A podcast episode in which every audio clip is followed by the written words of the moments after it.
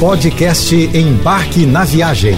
Fique agora com as melhores dicas, destinos e roteiros para sua diversão fora de casa com Naira Amorelli.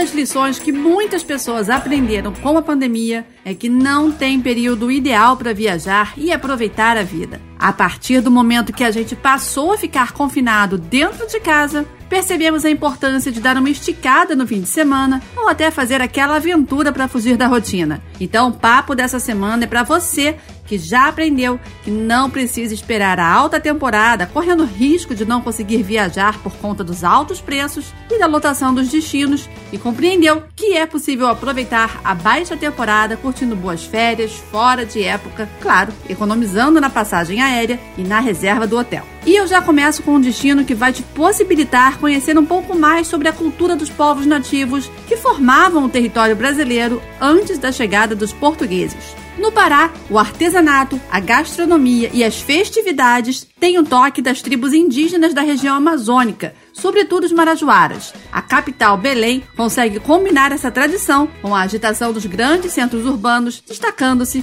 pela rica culinária à base de peixes e frutos típicos do norte.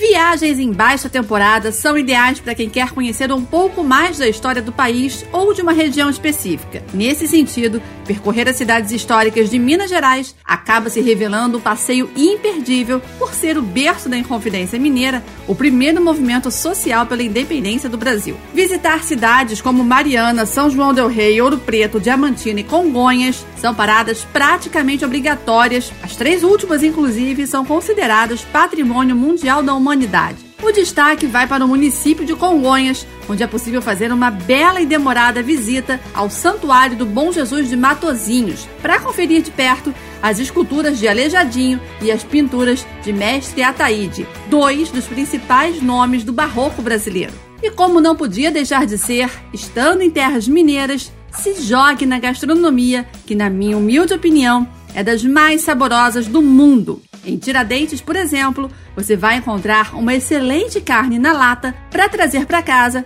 e ir relembrando os sabores da sua viagem. Dando continuidade aos destinos para visitar na baixa temporada, o destaque de agora é para o Mato Grosso do Sul e seus paraísos para se desconectar totalmente do mundo. E sabe o mais legal? É que essas viagens fora de época não precisam ser tão longas. Em muitos casos, alguns diazinhos já são suficientes para descansar e recuperar a disposição para o restante do ano. E para isso, nada como se desconectar da rotina e se conectar à natureza. No Brasil, o Pantanal é sem dúvida um dos principais destinos que possibilitam essa condição aos visitantes. Praticamente dois terços desse bioma estão no Mato Grosso do Sul.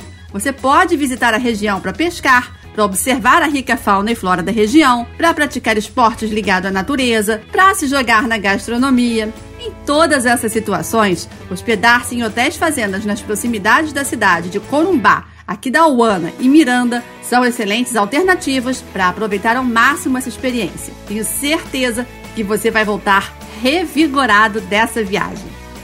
Se você é o perfil de turista que não abre mão de uma bela praia com muitos coqueiros, mar quentinho e aquele clima de verão constante, aí você precisa visitar um estado que consiga combinar belezas naturais com calor o ano inteiro.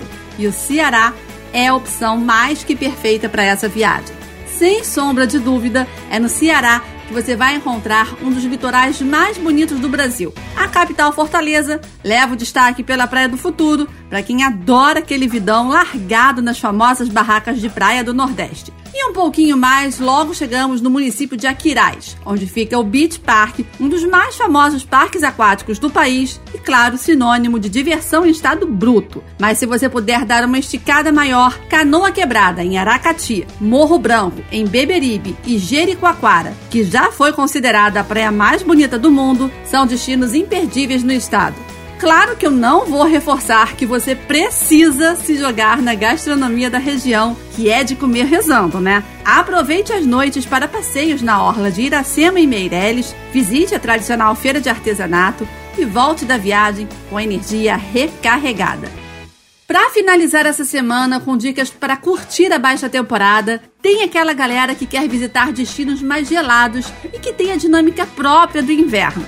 Felizmente, podemos encontrar diversas cidades que atendem esse perfil. Mas aqui fica um detalhe interessante: é justamente nesse período onde todo o país está na baixa temporada que essas cidades alternam para alta temporada. E aí, como que a gente faz? Certamente você não vai optar por ir para a Serra Gaúcha, por exemplo, nos meses de junho e julho, o período que concentra as mais baixas temperaturas na região.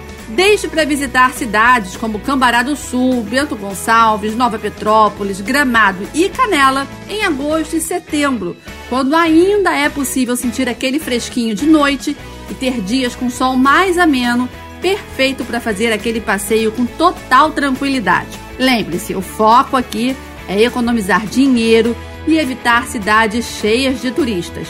Combine aconchego, passeios, trilhas pela natureza e, claro, gastronomia com os ares frescos da serra e o cartão de crédito no positivo. Você ouviu o podcast Embarque na Viagem.